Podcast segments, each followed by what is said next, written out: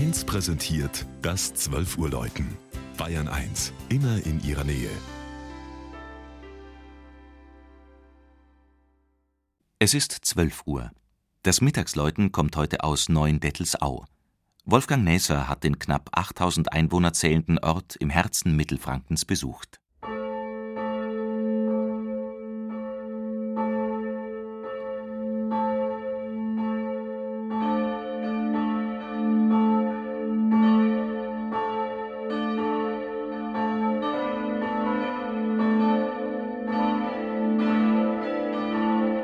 Auf einer kleinen Hochebene zwischen Aurach und fränkischer Rezat, etwa auf halbem Weg von Fürth nach Ansbach, liegt Neuendettelsau. Der Ort gilt als Zentrum der Diakonie in Bayern, der bedeutendsten evangelischen Einrichtung im Dienst am nächsten. Der einst verschwindend kleine katholische Bevölkerungsanteil der erstmals 1298 erwähnten Ansiedlung wuchs nach dem Zweiten Weltkrieg durch Heimatvertriebene deutlich an die ersten Messen hat man noch im Wohnhaus des Geistlichen und im B-Saal der Diakonie gefeiert.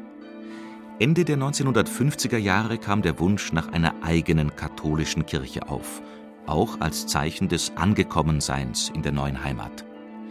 1962 konnte das Gotteshaus dem heiligen Franz von Assisi geweiht werden.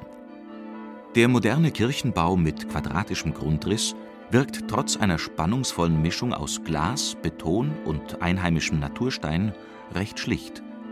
Kirche, Gemeindehaus und Pfarrhaus umschließen einen kleinen Platz, der die Ruhe und Besinnlichkeit eines Klosterhofs ausstrahlt. Inzwischen ist die katholische Gemeinde in Neuendettelsau zwar auf rund 1800 Gläubige angewachsen, dennoch ist hier eine besondere Situation gegeben. Den weit über 100 evangelischen Geistlichen der Diakonie steht ein katholischer Priester gegenüber und man lebt eine aktive und ganz bewusste Ökumene. Schon 1962 zur Kirchenweihe hatte der evangelische Posaunenchor gespielt und auch heute noch begleiten die Musiker die Fronleichnamsprozession der Franziskusgemeinde. Diese Verbundenheit ist auch beim vierstimmigen Geläut im freistehenden Kirchturm von St. Franziskus zu hören. Es wurde auf die Glocken der beiden anderen neuen Dettelsauer Kirchen abgestimmt. Eine der Bronzeglocken hat die evangelische Gemeinde gestiftet. Sie trägt die Inschrift, dass alle eins seien.